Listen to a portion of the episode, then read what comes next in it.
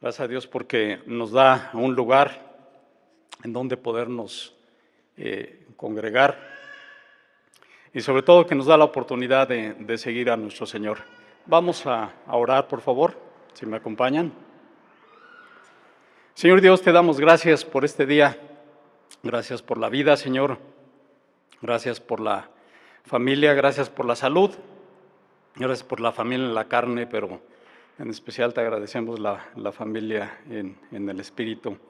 Gracias Dios porque estamos aquí para alabarte, para glorificarte, pero sobre todo para agradecerte Señor por todo lo que has hecho y seguramente por todo lo que harás. Bendice este día, bendice este momento, sé tú en mí, te lo reitero Señor y te lo pido en el nombre de Cristo Jesús. Amén. Eh, el mensaje de hoy se llama prisionero o libre. ¿Eres prisionero o eres libre? Ahorita vamos a ver esto. Y algunas veces, alguna vez han visto a un niño que anda, entra a una tienda de comestibles o de juguetes y va de la mano de sus papás, pero de repente este niño se, se, se desaparece, se suelta de la mano de sus padres y corre y anda por ahí ya solo. El niño está acostumbrado a la presencia de sus padres y de repente esa libertad que él buscaba, de repente se vuelve en prisión. Esa alegría que tenía de estar eh, libre de la mano de sus padres, ahora esa libertad son, son lágrimas. Esa libertad le asusta. En una película de Sueños de Libertad, no sé si hayan visto esa película, es una película con Morgan Freeman y Tim Robbins es sobre una, sobre una prisión, meten a un, a un contador, un financiero, lo meten a, prisión. Y, la película trata de la vida de esta, de esta pareja que les, que les comento, de Morgan Freeman y, Tim Robbins. Y está, está buena la película, la verdad es que es una película muy, muy interesante. Pero dentro de esta película hay un prisionero que se llama Brooks el cual en esos momentos es puesto en libertad después de 50 años de estar preso. Debido a que había estado en, un estado institucionalizado durante más de cinco décadas, tenía miedo del mundo exterior. El mundo que él conocía era totalmente diferente. No recuerdo, pero creo que, eh, eh, creo que a final de cuentas este, esta persona se ahorca eh, le da mucho miedo y, se, ahorca. La libertad era increíblemente aterradora para esta persona, esta persona que había vivido prácticamente toda su vida en un estado de encarcelamiento. Perdón. Eh, pero al menos un hombre en los evangelios, la libertad podía también ser angustiosa. Nadie alrededor de esta persona hubiera imaginado que esta persona de las que les voy a hablar también estaba preso. Él pensaba que no, pero realmente sí estaba preso. ¿Quién era esta persona? Esta persona era joven, era rico, podría comprar casi cualquier cosa que él quisiera, era poderoso, era un gobernante en su ciudad al parecer. Era joven, tenía mucho tiempo para vivir sus sueños, pero también era prisionero. Este joven gobernante rico corrió hacia Jesús y cayó de rodillas preguntando, ¿qué debo de hacer de bueno para heredar la vida eterna. La Biblia nos dice que Jesús miró a este joven y lo amó y no dudó en decirle la verdad. Una cosa te falta, dijo, ve y vende todo lo que tienes y dalo a los pobres y tendrás tesoro en el cielo. Entonces ven y sígueme. Y me quedé pensando, si el Señor te dijera esto a ti, ¿tú qué harías? Imagínate que tienes eh, eh, tu vida prácticamente resuelta en un aspecto económico. Y de repente el Señor llega a tu vida y te dice, deja todo, ven y sígueme, deja inclusive a tu familia. ¿Qué contestarías? ¿Qué contestaría yo? Me quedé, me quedé pensando. No es nada sencillo. Pero vamos a ver lo que dice la Biblia en Marcos 10 y vamos a leer del versículo 17 al 31. Marcos 10, versículo del 17 al 31. Este pasaje de la Biblia también lo, lo, comenta Lucas en Lucas 18, del 18 al 30, para la gente que, que apunta. Está en Marcos 10, 17 al 31 y en Lucas 18, del 18 al 30. Pero vamos a leer el Evangelio según San Marcos 10, 10 y vamos a leer del 17 al 31. ¿Ya lo tienen? Dice como subtítulo El hombre rico en nueva traducción viviente.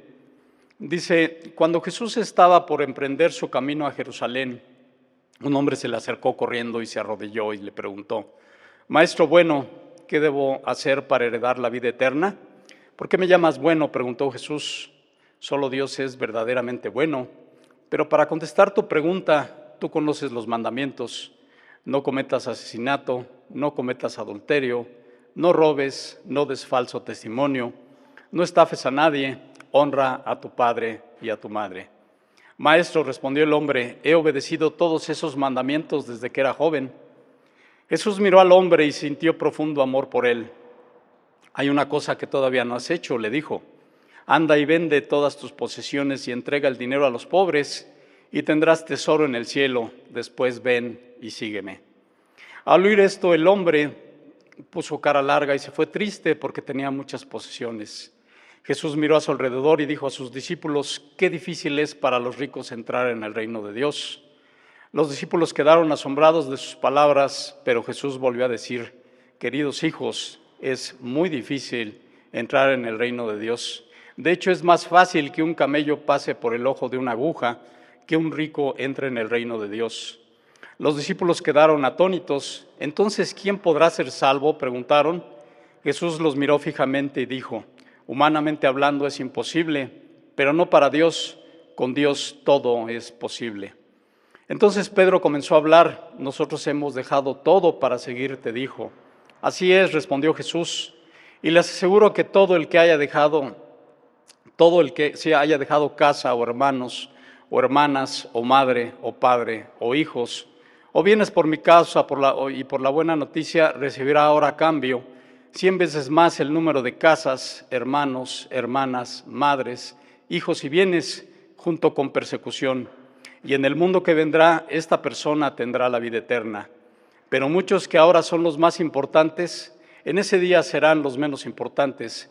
Y aquellos que ahora parecen menos importantes, ese día serán los más importantes. Hasta ahí la lectura. Esta persona, este hombre era una persona muy ansiosa, en Lucas comenta que era un hombre principal. No sabemos si era por aspectos religiosos o por aspectos políticos, pero era un hombre importante. Y le llama al Señor Maestro Bueno. En ese tiempo solo a Dios se le llamaba Maestro Bueno. Ni siquiera los rabinos eran llamados buenos, porque ser bueno implicaba no tener pecado. En la parte donde le contesta al Señor, ¿por qué me llamas bueno? Es como decir, ¿sabes lo que estás diciendo? En un momento estaba levantando al Señor Jesús al nivel de Dios. Dice, ¿sabes, ¿sabes lo que estás diciendo? A la pregunta de qué haré para dar vida eterna, porque esta persona pensaba que la vida eterna, como mucha gente lo piensa, es un asunto de merecer, es un asunto de ganar, pero nosotros sabemos que esto no es así. Este joven, a pesar de que levantaba al Señor Jesús a un nivel especial no pensaba que Jesús fuera su Salvador. Él pensaba que Jesús podría ser su, compañero en ese camino de llevarlo a la vida eterna. Él solo quería que Jesús le mostrara este, este camino. Y muchas veces nos pasa a nosotros, hermanos, muchas veces acudimos a Dios para que Él nos resuelva problemas, para que Él aplane esos caminos que tenemos que caminar.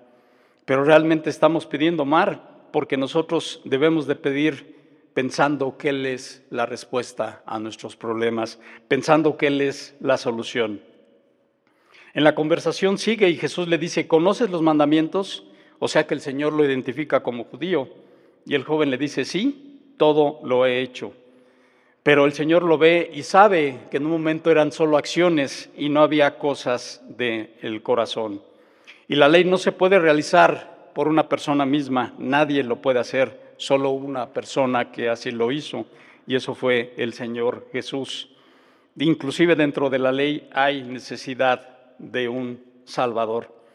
Y el Señor, cuando lo mira, lo ama. Y yo me quedé pensando, quizás es como cuando llegan tus hijos y te preguntan alguna cosa y no te queda más que amarlo, eh, entender en un momento la ingenuidad de lo que muchas veces nuestros hijos nos piden. Y entonces el Señor le dice, pues vende todo lo que tienes y dáselo a los pobres. Estaba pidiendo algo que realmente esta persona amaba en demasía. Afligido por las palabras de Jesús, este, esta persona baja su cabeza y se va de su presencia porque obviamente tenía muchas posesiones y no estaba listo para cederlas en ese momento. Muchas veces, hermanos, no queremos ceder todo lo que nos estorba para estar cerca de Dios. Le damos más valor a otras cosas que a Dios mismo. Mucha gente podría pensar que quizás por eso eh, no viene a la presencia de Dios, porque Dios quiere que dejes todo. Pero no se trata de eso, hermanos. Se trata de poner las cosas en su justo nivel. Y realmente lo que el Señor pide, porque es algo que nos conviene a cada uno de nosotros, es poner al Señor hasta arriba de todo. No es que Dios muchas veces te rete a dejar todo, algunas personas se los pedirá, pero yo les digo que a la gran mayoría no será de esa manera. La libertad asustaba a este hombre como asustaba al niño que les comentaba o a la persona que estaba preso por más de 50 años. Jesús le dijo que encontraría la libertad dando sus riquezas, pero esto no fue suficiente para esta, esta persona. Él no quería ese tipo de libertad, solo quería la seguridad de que Jesús en este caso fuera su compañero en lo que buscaba vida eterna. Y el Señor no pide compañeros, el Señor lo que quiere, son seguidores. Nosotros debemos de ser seguidores. El Señor no nos necesita como compañeros. Él quiere seguidores de corazón. No pide caminar a tu lado, porque obviamente en un momento si caminamos del lado del Señor nos vamos a separar de su, de su guía vamos a ser como ese niño que se suelta de la mano de sus padres. Él sabe que realmente muchas veces tomamos caminos y decisiones equivocadas y Él quiere que tú estés agarrado de Él cuando tengas que tomar este, este tipo de decisiones. No estamos diseñados para ser una cabeza arriba de Jesús, no estamos diseñados para ser compañeros de Jesús, estamos diseñados para ser seguidores. Vamos a ver eh, lo que dice Lucas 4, 18 y 19. No, no pierdan ahí Marcos, por favor. Pero vamos a Lucas 4,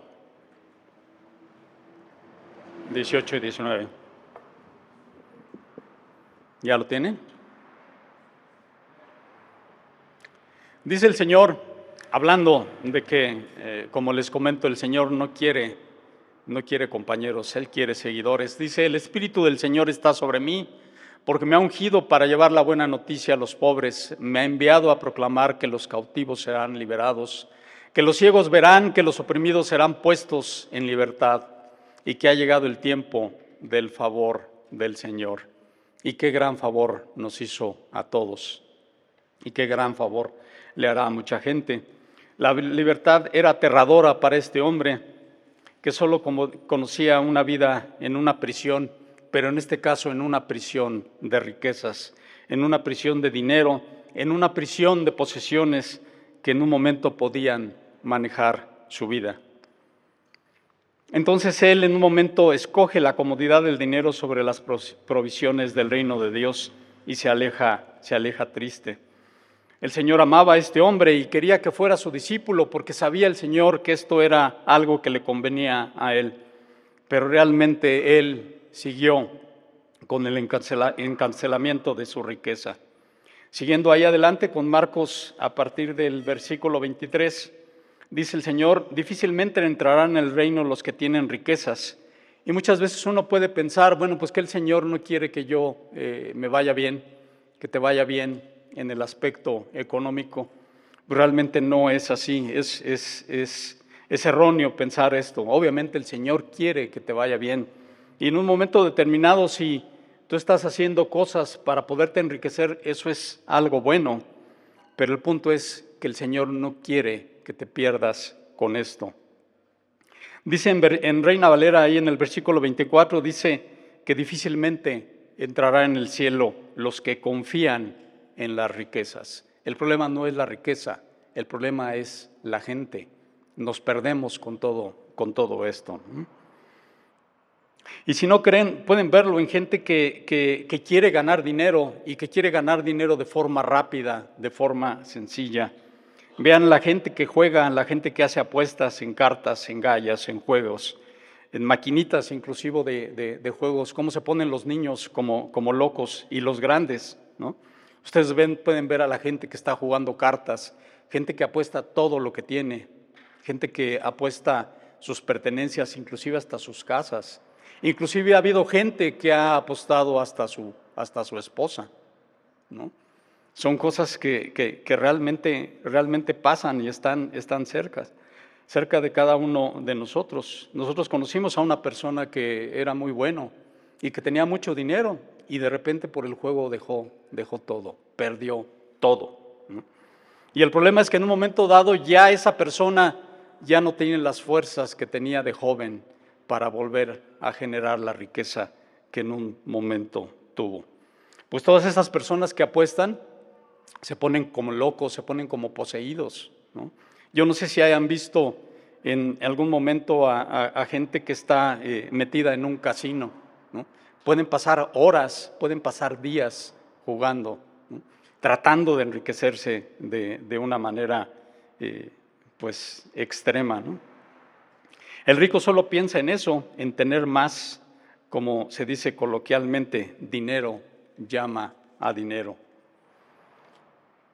Muchas veces los que inclusive no somos ricos, pues tenemos ideas, ¿no? De que si yo tuviera una cantidad de, dinero X, ¿qué era lo que, qué es lo que haría, no?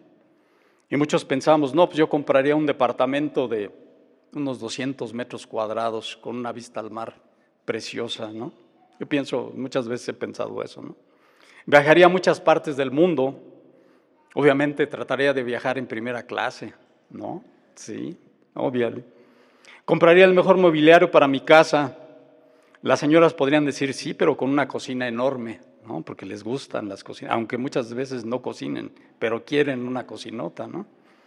Y el hombre con una pantalla grande, ¿no? Una pantalla grande que se vean este, eh, los deportes y todo lo que ven.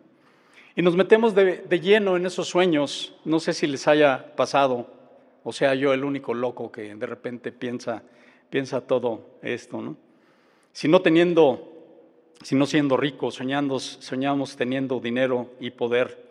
Imaginen la gente que tiene, que tiene dinero, pues quiere, quiere más normalmente piensan en muchas cosas, pero lo, único que, en lo último que van a pensar es en el Señor. Y eso es lo que el Señor no quiere. Vamos a 1 Timoteo. 1 Timoteo 6, del 6 al 10.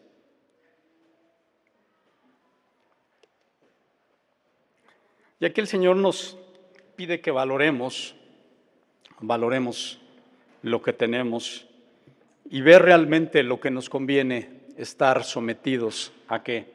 Primera Timoteo 6, del 6 al 10. ¿Ya la tienen?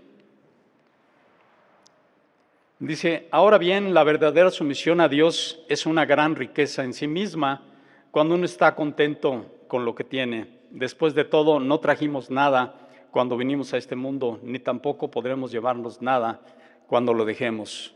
Un puño de tierra, como dice la canción.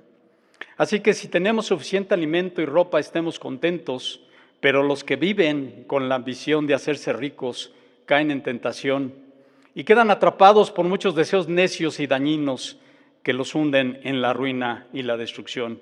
Pues el amor al dinero es la raíz de toda clase de mal y algunas personas en su intenso deseo por el dinero se han desviado de la verdadera fe y se han causado muchas heridas dolorosas. El amor al dinero. Volvemos a lo mismo. O sea, el Señor no está enojado con las riquezas. Tú eh, piensas hacerte rico, obviamente de forma lícita, es bueno, es algo que, se puede hacer, pero no caigas en la ambición, no, carga, no caigas en, esa, en ese pensamiento que te puede, te puede copar, te puede controlar, de hacerte rico de alguna o de otra forma. El amor al dinero es la raíz de toda clase del mal. Les reitero, el problema no es el dinero, el problema es la gente, el problema somos cada uno de nosotros, los que confían en las riquezas, como dice Marcos del 10 al 24, o la ambición. Dice el versículo 25, es más fácil pasar un camello por el ojo de una aguja. Muchas veces los rabinos, ejemplificando dificultad, dicen que es más fácil pasar un elefante a través del ojo de una aguja que, que la gente pueda llegar al reino de los cielos. Por lo que el ejemplo chusco que el Señor Jesucristo comenta tiene mucho sentido. Es más fácil pasar un camello por el ojo de una aguja. Consideren que el Señor Jesús viene de una cultura donde la riqueza se consideraba y se considera un signo de bendición de Dios. Se espera que un líder religioso sea rico o por lo menos moderadamente rico, con un estilo de vida totalmente diferente al estilo de vida que tuvo el Señor Jesús y sus discípulos. El pueblo de judío, el pueblo judío esperaba y espera un Mesías, un Mesías poderoso, un líder con un ejército invencible, un líder con un gran poder económico. Y en un momento determinado esto, esto va a ser, se va a cumplir, hermanos. Pero antes de eso el Señor vino a lo primero y a lo más importante, a libertarnos del pecado. El Señor vino a hacer y ya hizo una obra para la eternidad, no para una batalla, no para una guerra. El Señor nos vino a libertar del pecado y obviamente de la, de la muerte. Regresando a, a la parte de quién pues podrá salvo, pues obviamente el hombre por sí no puede, no puede hacer nada para tratar de ser salvo, para llegar a la eternidad. Es imposible. Pero dice que el Señor aquí que para lo que los hombres es imposible, para Dios no. Dios no soluciona esta, esta problemática y esta problemática desde el Antiguo Testamento hasta hoy en día está basada en la fe. No en las obras, no en lo que podamos hacer, sino en lo que podamos creer. Y básicamente esto es en su Hijo. Pedro dice, hemos dejado nuestras posesiones y te hemos seguido. Y Jesús contesta, no hay nadie que haya dejado casa o padres o mujer o hijos por el reino de Dios, que no haya de recibir mucho más en este tiempo y en el siglo venidero la vida eterna. Los discípulos, a diferencia del joven rico, sí habían dejado todo para seguir al Señor Jesús y obviamente iba a tener, van a tener un honor especial. Ellos han ayudado a proporcionar un fundamento singular para la iglesia sobre la cual ahora estamos nosotros. Ellos van a tener un lugar muy especial y su recompensa no será en lo que el, que el Señor les vaya a dar más familia o más esposas. Hay que entender esto. La recompensa a la que se refiere el Señor es una recompensa espiritual. No más esposas, hermanos, porque pues, si no podemos con una, ¿no? No muchas esposas, no mucha más familia, ¿no? o, muy, u otro esposo, ¿no? Obviamente esto no se limita solamente a un lado. ¿En qué, ¿En qué área de tu vida Dios está tratando de liberarte? ¿Piensa algo? A lo mejor dices, no, yo estoy muy bien, pero hay algo que te tiene atrapado para no estar cerca de Dios. Hay algo que te está llevando, es algo que te está eh, consumiendo, consumiendo. ¿Qué es lo que te detiene? El trabajo, yo muchas veces lo he dicho esto, ¿no? No puedo porque tengo trabajo y el trabajo me detiene. La ambición, el poder, la falta de fe, hermanos, puede ser que la falta de fe. Muchas veces yo pienso que Dios no creo que me provea todo lo que necesito o todo lo que quiero. Y muchas veces sigo adelante y dedico mi tiempo y lo malgasto en otras cosas que realmente no me, no me edifican y no edifican a la gente que está alrededor mío. Y a todo esto yo estaba pensando, bueno, ¿qué podemos hacer para tener una actitud totalmente diferente a la que este joven rico eh, eh, le demostró al Señor Jesús? ¿Y cómo podríamos cambiar? Y me quedé pensando en, muchas personas que tienen problemas eh, de adicciones.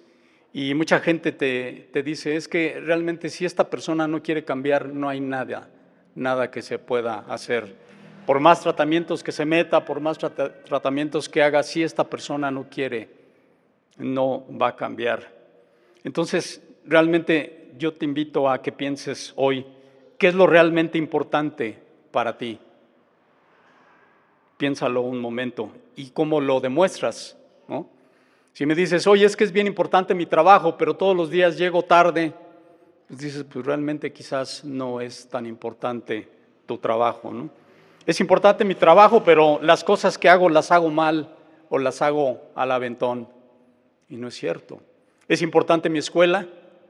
Volvemos a lo mismo también. Si no trabajas en la escuela, ¿qué es lo realmente importante? Muchas veces puedes decir, tengo muchas cosas importantes, pero Dios no lo es. ¿no? Son tan solo excusas. Pero ¿qué, te parece cuando tú, tu cónyuge, tu novio, tus hijos decimos, no tengo tiempo para orar, no tiempo para leer y menos para estudiar la palabra de Dios? Pero llego algún día en la semana que alguien me invita a una reunión y yo digo, ay, mira, para eso sí tengo tiempo, ¿no? O qué tal si eh, alguna persona que me interesa me invita a salir y yo digo, no tengo tiempo, pero para esto sí tengo tiempo. Y créanme que no se necesita mucho tiempo para estar tomado de la mano de Dios. No se necesita mucho tiempo para conocer todo lo que el Señor nos quiere mostrar. Si mi prioridad es Dios, quizás a lo mejor no es la primera, pero es una de mis primeras prioridades, yo voy a tener tiempo para dedicarle a Él. El querer es poder, hermanos. Considera 10 minutos en la palabra, no más 10 minutos diarios, bueno, 10 minutos cada tercer día, ¿no? Toma un plan, un plan de lectura y vas a ver que te vas a quedar enganchado. Utiliza, bueno, eh, eh, escucha podcasts, hay podcasts muy interesantes. Hay un podcast de un pastor que se llama David Melo, quizás te puede, te puede interesar, ¿no? Voy a ser un mejor administrador, también otro de los pensamientos que digo, voy a, tener un, voy a ser un mejor administrador porque yo reconozco que todo lo mucho poco que tengo es porque el Señor me lo ha dado y Él me provee. Yo no lo tengo, yo nada más soy administrador de las cosas que me da. Una propiedad, un negocio, un puesto en el trabajo, un trabajo en sí, o tu gasto familiar, ¿cómo lo estás administrando? Ahora sí voy a administrar de la mejor manera, muchas veces yo pienso. Ya no voy a tener gasto hormiga, hermanos, eh, ese gasto hormiga que tenemos en Amazon. Yo he llegado a tener ese gasto hormiga, ¿no? Estás tan lejos de un clic, ¿no? Le pegas a un clic, ¿no? Lo que no te gusta es cuando te llega el cargo a la tarjeta de crédito, ¿verdad? Dices, ay, pues ese sí no lo había visto, ¿no? O a Mercado Libre, que también es, es otra cosa, ¿no? O ya puedes hacer también compras eh, eh, a distancia a, Liverpool, al Palacio de Hierro, a Suburbia, a Walmart, a donde quieras puedes hacerlo. Ya, ya estás a solo una distancia de un clic. Ya no me voy a dejar llevar por la barata de, de Liverpool o las ofertas del Palacio de Hierro. Ya no voy a sucumbir a las gangas del Palacio del Suelo en el mercado. ¿No? Nos pasa esto, ¿no? Hoy les voy a eh, hacer un comentario rápido hablando de finanzas, eh, aunque hoy no estoy hablando de finanzas, que normalmente lo llego a hacer. Y el primer punto que les quiero comentar es, no gastes más de lo que recibes. Es sencillo, no es ciencias de cohetes, no gastes más de lo que recibes. Piensa en eso este año.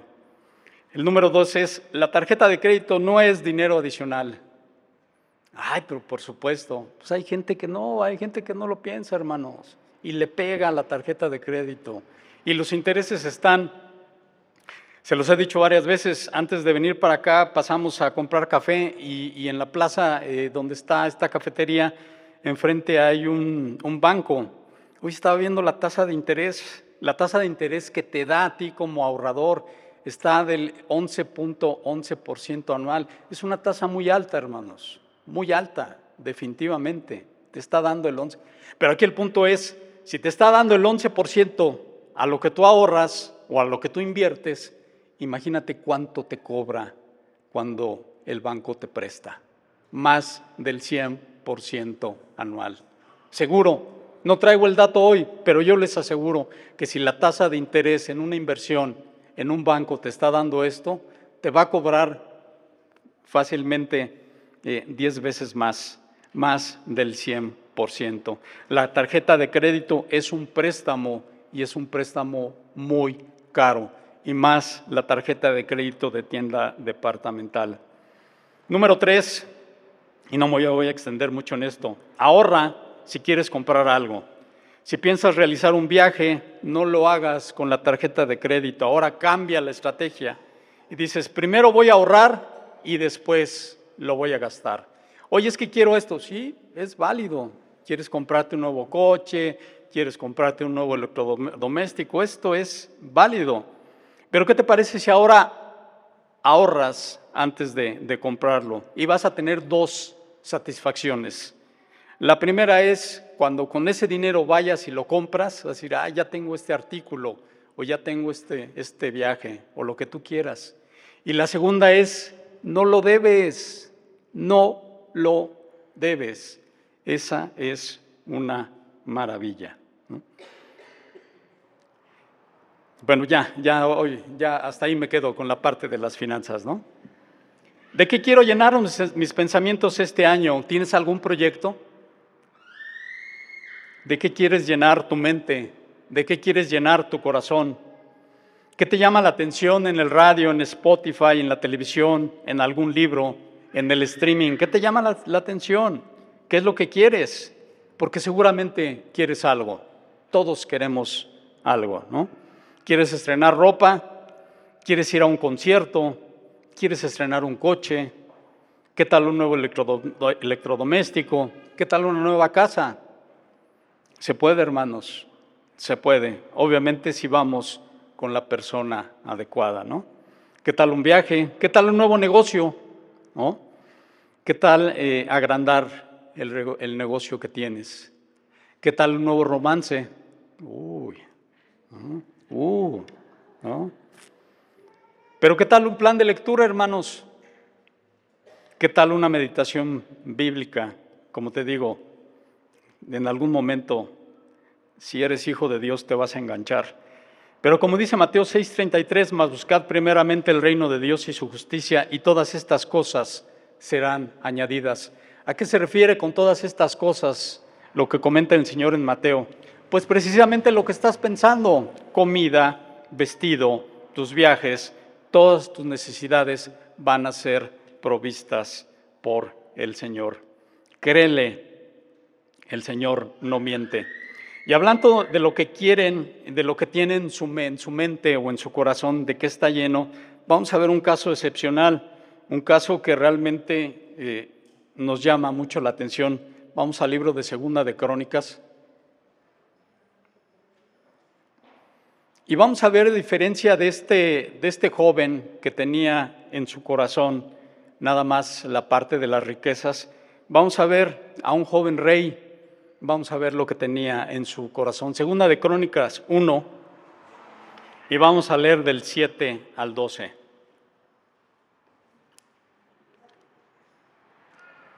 Segunda de Crónicas 1, del 7 al 12. ¿Cómo vamos? ¿Cómo se sienten? ¿Se sienten bien? Ok.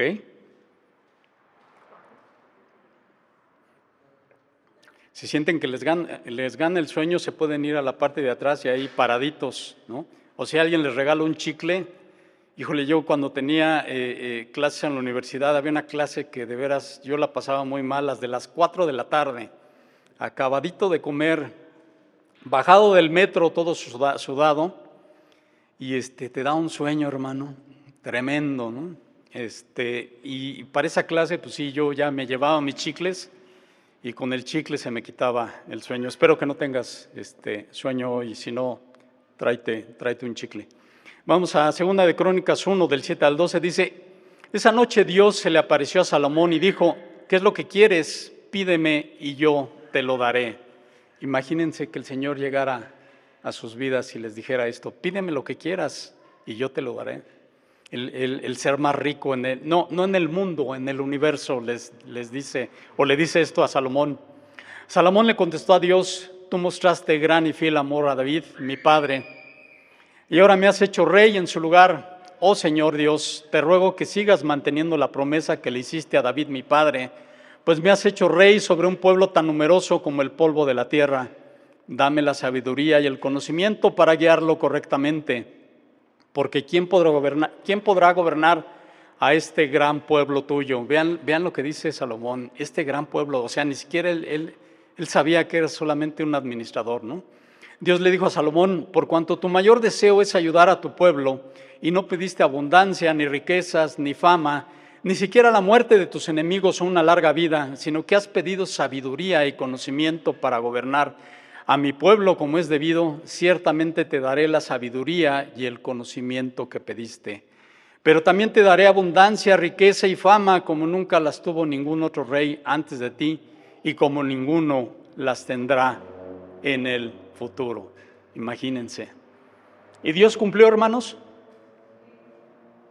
¿Quién no cumplió? Salomón. ¿No? No ha habido ser como Salomón, ¿no?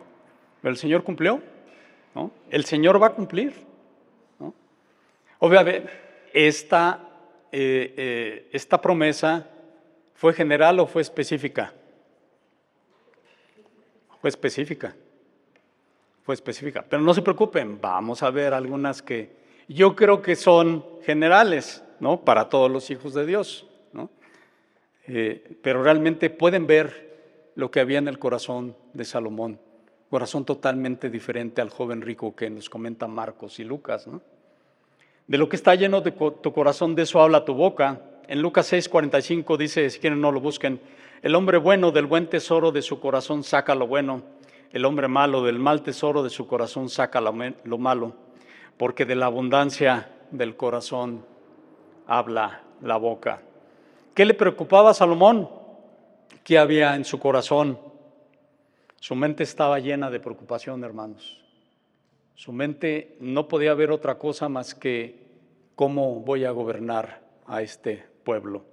Él no pensaba en poder, él no pensaba en riquezas, él pensaba en otra cosa y eso le, le agradó mucho a nuestro Señor Dios. Este, esto le quitaba el, sueño a, a Salomón. Y como dijimos, el Señor le concede todo y pidió todo lo que pidió y aún más el Señor, el Señor entregó, el Señor dio. Perdón. Desgraciadamente Salomón se aportó del camino de Dios y ustedes, saben cuáles eran las, cuáles fueron las consecuencias. Salomón tuvo el mismo padre que tú y que yo.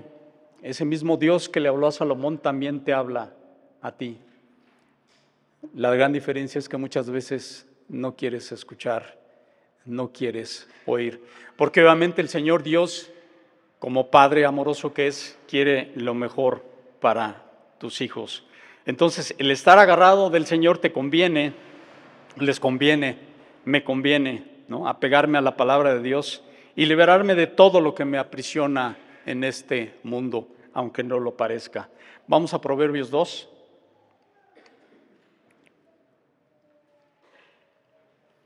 Y vamos a leer del 1 al 9, Proverbios 2 del 1 al 9, al 9, perdón.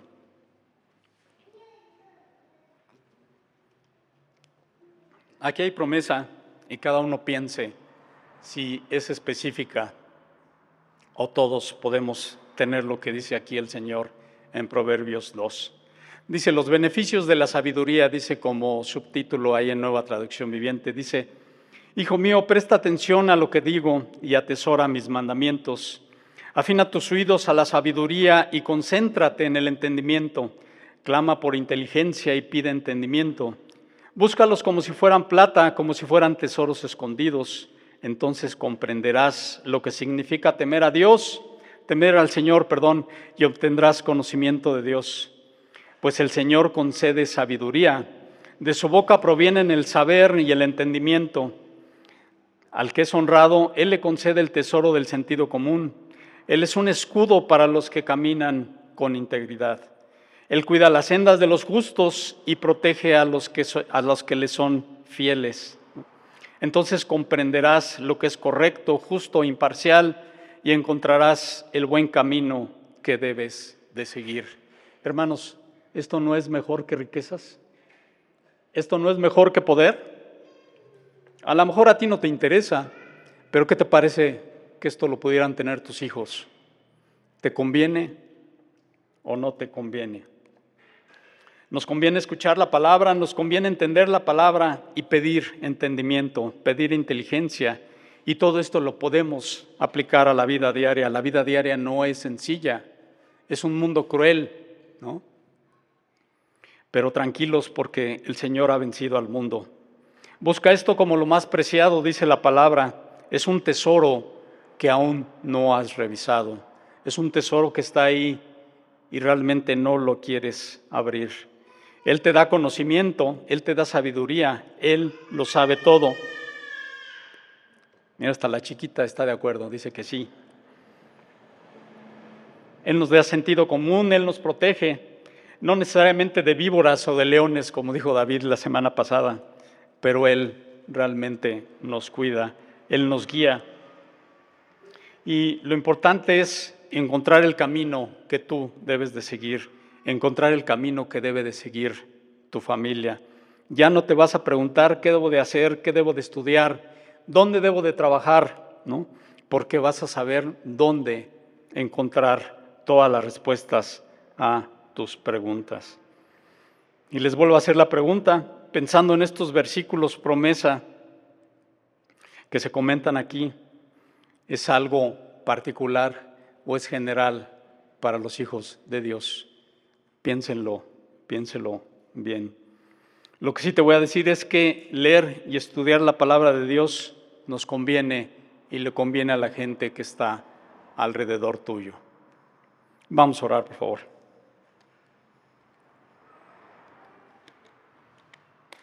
Señor Dios, te damos gracias. Gracias por este maravilloso tesoro que nos has dado. Permite que cada uno de nosotros, en especial yo, busquemos y encontremos, Señor, todo lo que tú tienes para cada uno de nosotros. Bendice a nuestros hermanos, Señor, permite que sea un año en el que estemos realmente agarrados de ti, que, que tú cambies, Señor, porque muchos queremos cambiar, muchos queremos seguirte, muchos queremos seguir de tu mano, Señor, porque solamente tomados de ti tenemos seguridad. Agradecemos, Señor, tu presencia en la vida de cada uno de nosotros, Señor. Y te pedimos, Señor, que sigas tocando las puertas de toda nuestra familia que no te conoce y de todas las personas que están cerca de nosotros, Señor. Permite que también nosotros hablemos con denuedo de tu palabra. Te damos gracias, Señor. Bendecimos tu santo nombre en Cristo Jesús. Amén.